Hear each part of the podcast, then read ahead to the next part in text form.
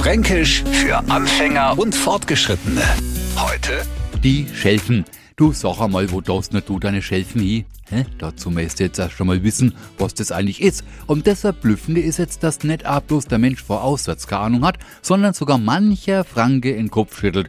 Kleiner Tipp, nehmen Sie mal gekochtes Ei und schälen es und schon haben Sie es mit Schelfen zu tun. Alternativ können Sie auch einen Apfel, eine Kartoffel oder eine Orangen nehmen.